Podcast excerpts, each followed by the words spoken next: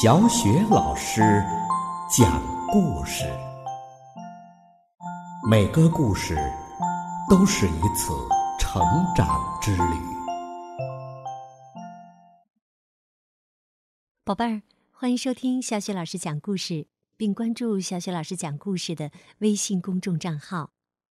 今天呢，小雪老师带给你的故事是来自《兔子蹦蹦、青蛙跳跳》系列绘本当中的《寻找金萝卜》。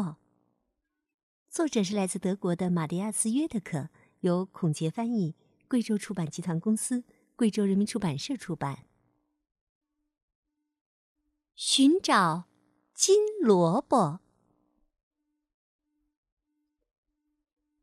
一个晴朗的上午。阳光照着大地，蓝蓝的天上时不时的飘过几朵白云。鸟儿们愉快的唱着歌，空气里弥漫着青草的味道。蹦蹦和跳跳懒懒的躺在草地上。其实啊，这么说也不准确，因为呀，蹦蹦正在看一本从熊婆婆那里借来的书。而跳跳呢，他实在觉得很无聊。确切的说呀，是无聊到极点。跳跳的嘴里咕哝着：“嗯，太无聊了。”他一会儿啊从左边翻到右边，一会儿呢又从右边翻到左边。这时，一只小瓢虫停在了旁边的草叶上。跳跳看了一会儿，又开始抱怨了：“唉，我真是太无聊了。”蹦蹦问：“为什么你不能像我这样看看书呢？”跳跳说：“看书多无聊啊，有没有什么新鲜事儿？”你说的不对。蹦蹦指指自己的脑袋。其实这里会发生很多有趣的事情。当你读故事的时候，可以想象一下故事的画面，它会怎么继续下去？这就是一件特别有趣的事情。切！跳跳哼了一声，一个人回到了房间。嗯，做什么事情比较好玩呢？跳跳。琢磨着，嗯，也许喝一杯苹果汁儿会感觉不错，然后再到阁楼上看看那些旧东西，没准儿会发现什么新玩意儿。跳跳边想边喝了口果汁儿，尽管呢，其实他一点都不渴。没错，跳跳大叫一声。这一定是个不错的点子。嗯，说干就干。跳跳啊，马上搬来梯子，爬到了阁楼上。阁楼上的东西啊，看上去可真不错，里面堆放着各种各样的老古董，有桌子，有挂饰，有钢琴。有古老的镜子，还有地毯。哎，后面的那个角落里放了个什么东西呀？那是一个很小的旧箱子，镶着金色的边儿和十分漂亮的花纹儿。可惜呀，箱子被锁上了。跳跳决定先把它搬到楼下再说。跳跳把箱子放到了草坪上。快看呐，蹦蹦，你看我找到了什么啦？你跑到哪儿去了？蹦蹦看着跳跳，看你的身上多脏。跳跳说：“我到阁楼上转了一圈。”然后啊，他把他在阁楼上看到的东西告诉了蹦蹦。最后呢，我在角落里找到了这个漂亮的小箱子，可惜呀，它被锁住了。哎，没准里面啊有宝藏呢。跳跳说到这里呀，整个人都开始激动起来。蹦蹦想了想，嗯，在厨房右边抽屉的最里面好像有。蹦蹦迅速的往厨房走去。跳跳瞪大了眼睛看着蹦蹦的背影。啊，什么右边最里面的？说什么呢？当蹦蹦回来的时候啊，跳跳的眼睛瞪得更大了。原来蹦蹦手里拿了一串钥匙，还发出了叮叮当当的响声。跳跳，你看我找到了什么？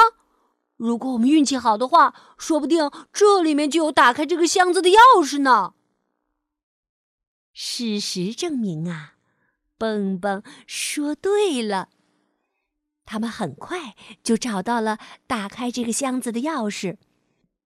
跳跳欢呼起来：“哟吼！啊，这把钥匙正好可以放进去。”箱子有些生锈了。跳跳费了好大的劲儿才转动钥匙，真是个激动人心的时刻呀！他俩呀，全都心跳加速了。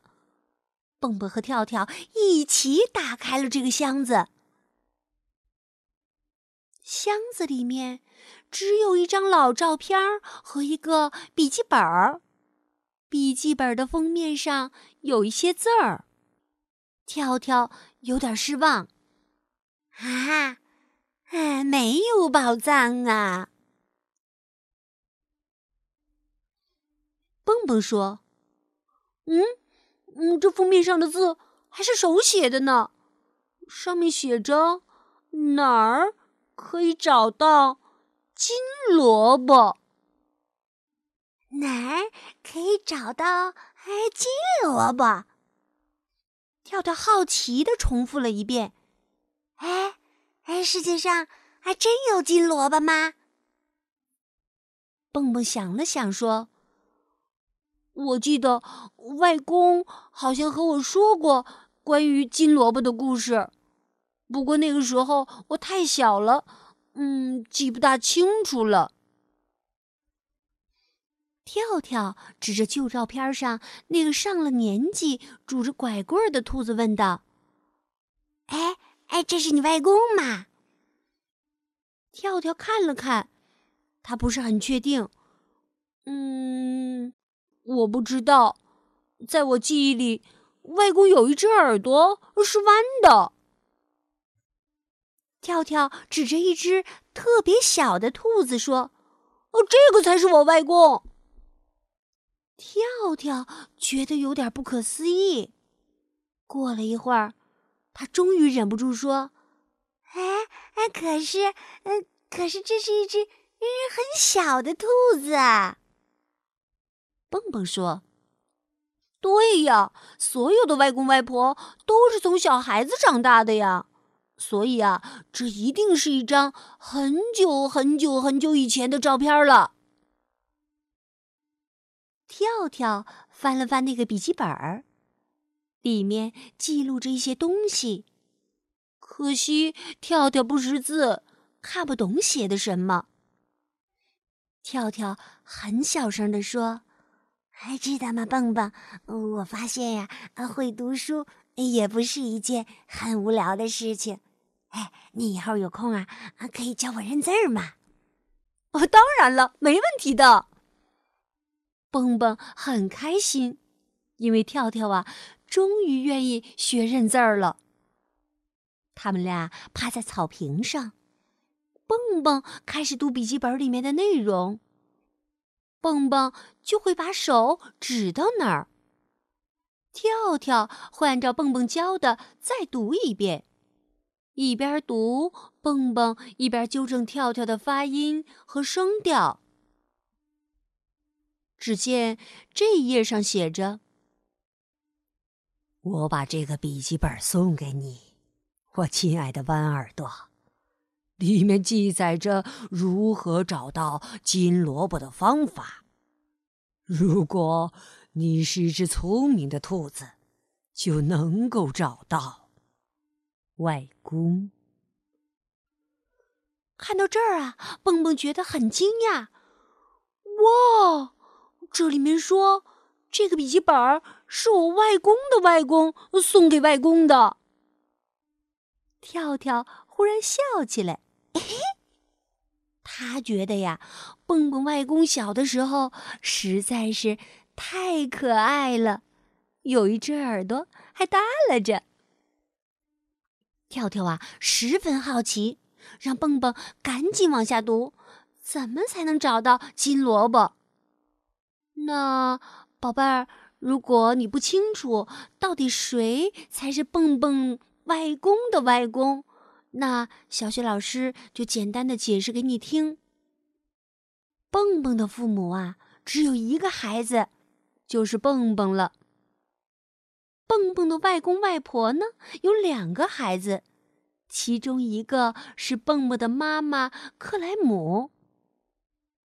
蹦蹦的曾外公和曾外婆有七个孩子，其中有一个就是蹦蹦的外公弯耳朵。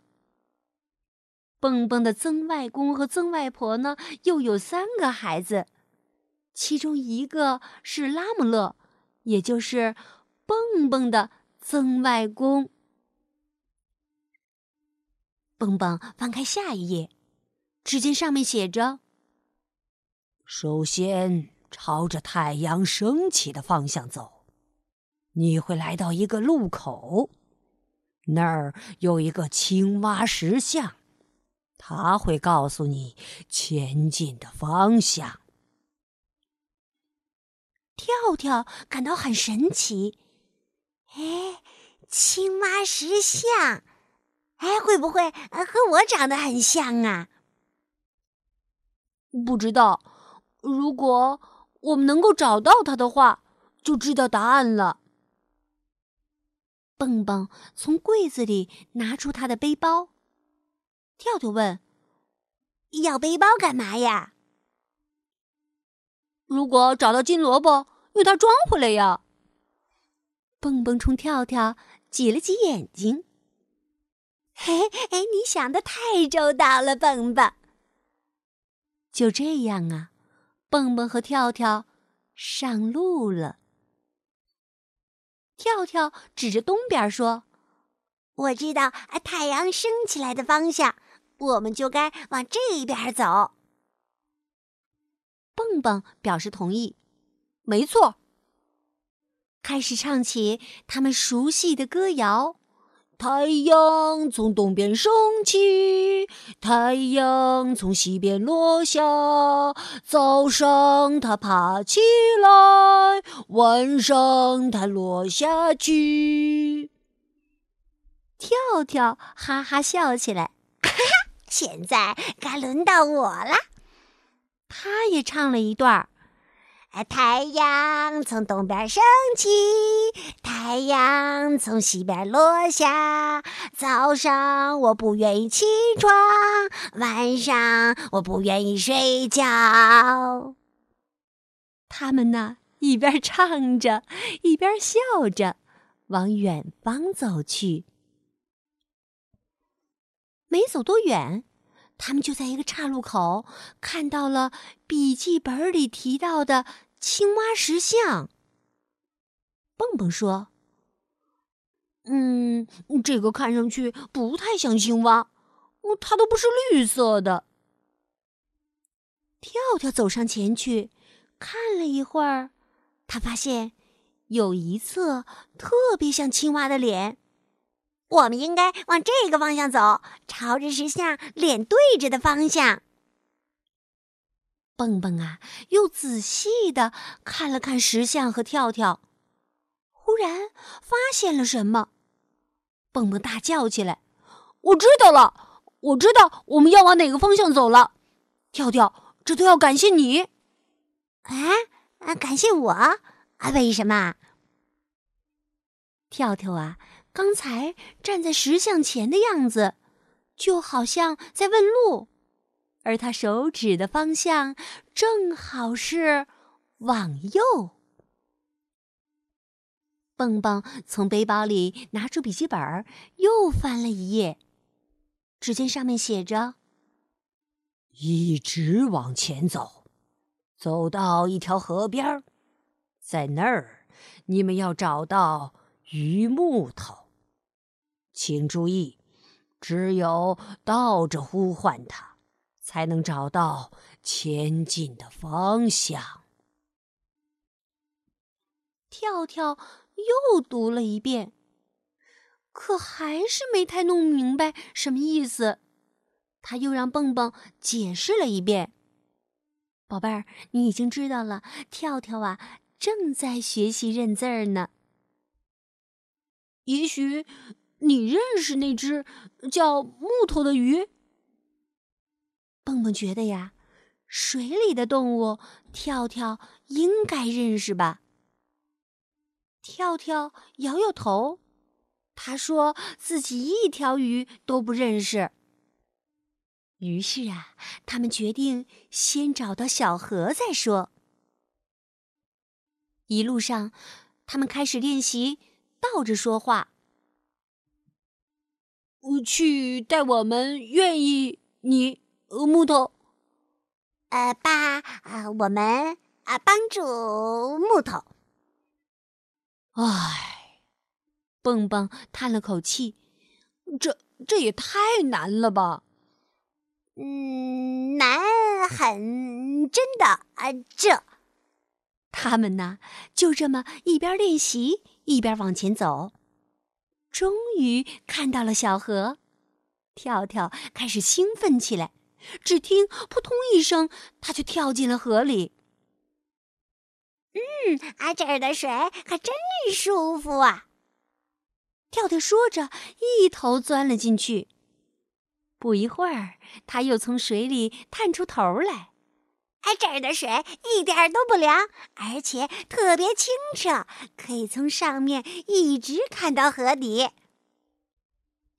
蹦蹦说：“那你就在水里游一圈吧，也许你会遇到哦，遇到鱼木头呢。”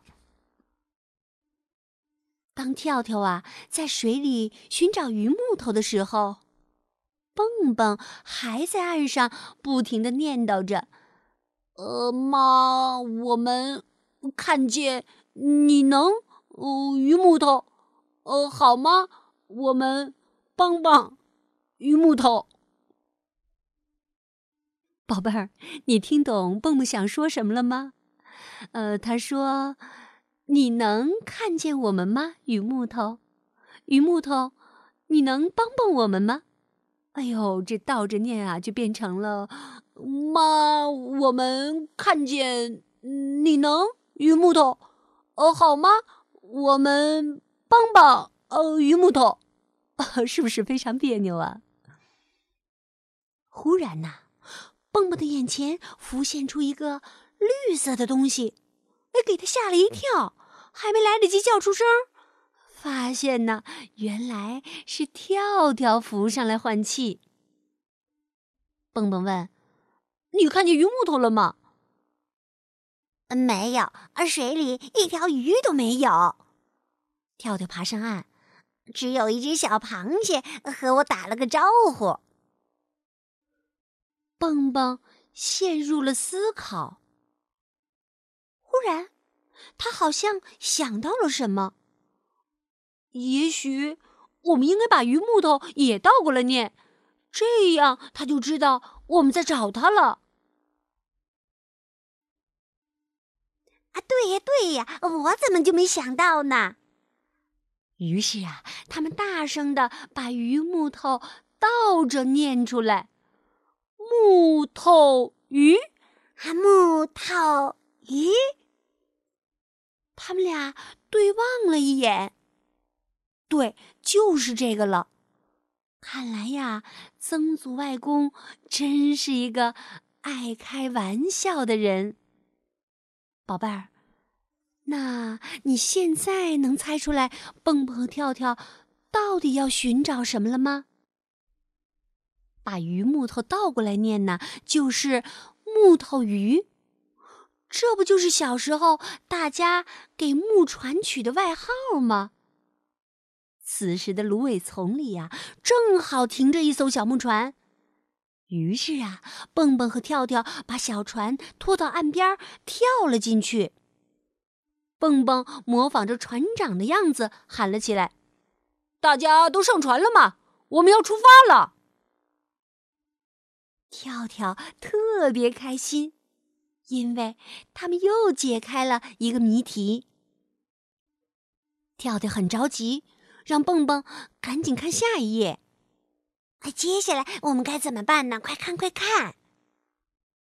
蹦蹦拿出笔记本，翻到了下一页，上面写着：“河流将把你们带向远方，你们可以稍微躺躺。每一条河流最终都会有一个目标，那就是远处宽广辽阔的海洋。”那时候找到一条红白相间的蚯蚓。叮铃铃，铃声响，你们成功了吗？跳跳又读了一遍这首诗歌，又仔细的看了看里面的每一个单词。嗯，我觉得这首诗歌不错，可是。可是我们也没有带铃铛啊！蹦蹦看着跳跳，忍不住笑起来了。跳跳，这里啊不是指铃铛响的意思，我来给你解释一下吧。当然，你仔细思考问题，又突然找到答案的时候，我们就用这个来表达：铃声响了，意思啊就是成功了。啊，原来是这样啊！跳跳说着，陷入了思考。过了一会儿，他大叫一声：“啊，棒棒！啊啊，铃声响啦！”宝贝儿，刚刚我们说过，铃声响了，意思啊就是成功了。那……蹦蹦和跳跳寻找金萝卜，到底成功了没有啊？在明天的小雪老师讲故事当中啊，小雪老师会继续为你讲述寻找金萝卜的故事的下半部分。宝贝儿，通过今天的故事，你一定了解到了，我们每个人呢，对新鲜的事物都会充满好奇的。只要我们发挥自己的智慧和勇气。所有的谜题呀，最终都会被一一解开的。好了，宝贝儿，故事小雪老师就给你讲到这儿了。接下来呀，又到了我们读古诗的时间啦。今天我们朗读的古诗是《长安遇逢住》。《长安遇逢住》，韦应物。客从东方来，衣上灞陵雨。问客何未来？采山阴埋伏。明明花正开，洋洋艳心乳。昨别今已春。鬓丝生几缕，客从东方来，衣上灞陵雨。问客何未来？采山阴霾府。明明花正开。洋洋艳心乳。昨别今已春。鬓丝生几缕。客从东方来，衣上灞陵雨。